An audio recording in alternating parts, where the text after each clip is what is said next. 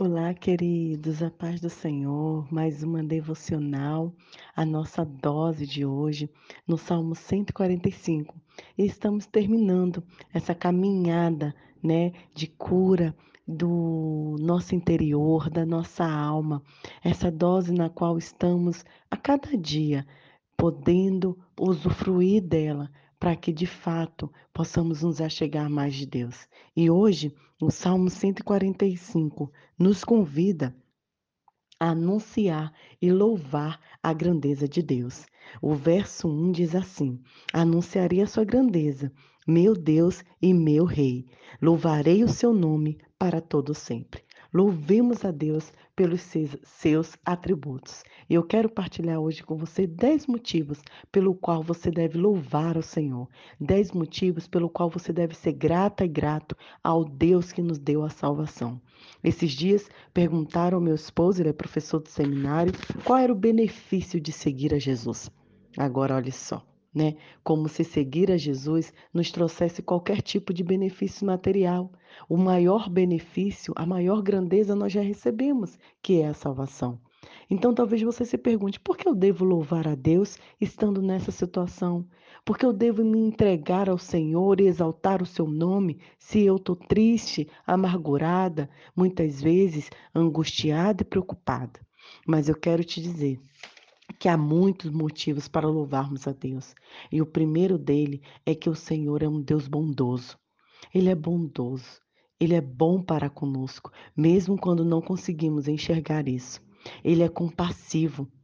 Ele é paciente, cheio de amor e fiel. Inclusive, essas quatro primeiras características eu fiquei pensando em como nós somos como pais dos nossos filhos. É exatamente assim que Deus quer que sejamos: compassivo, paciente, cheio de amor fiel. É assim que Deus nos trata, é assim que Deus olha para nós.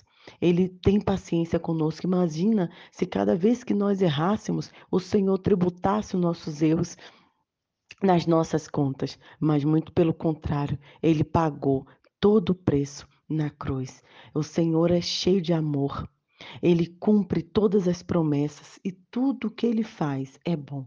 O Senhor sempre cumpre suas promessas, queridos. E isso, uma das suas promessas é que Ele nunca nos deixaria só.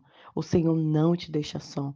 O Senhor não está a te deixar sozinho. Ele está vendo que você está a passar. Ele sabe da sua dificuldade. Ele sabe da sua dor.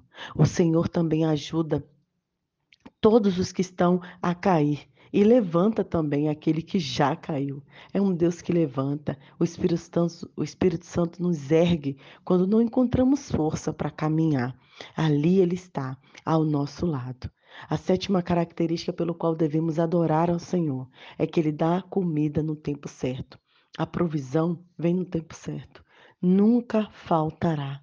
Fique tranquilo que no tempo certo irá chegar. O Senhor é justo em tudo que ele faz a justiça do homem é falha e muitas vezes ela tarda, mas a justiça de Deus não.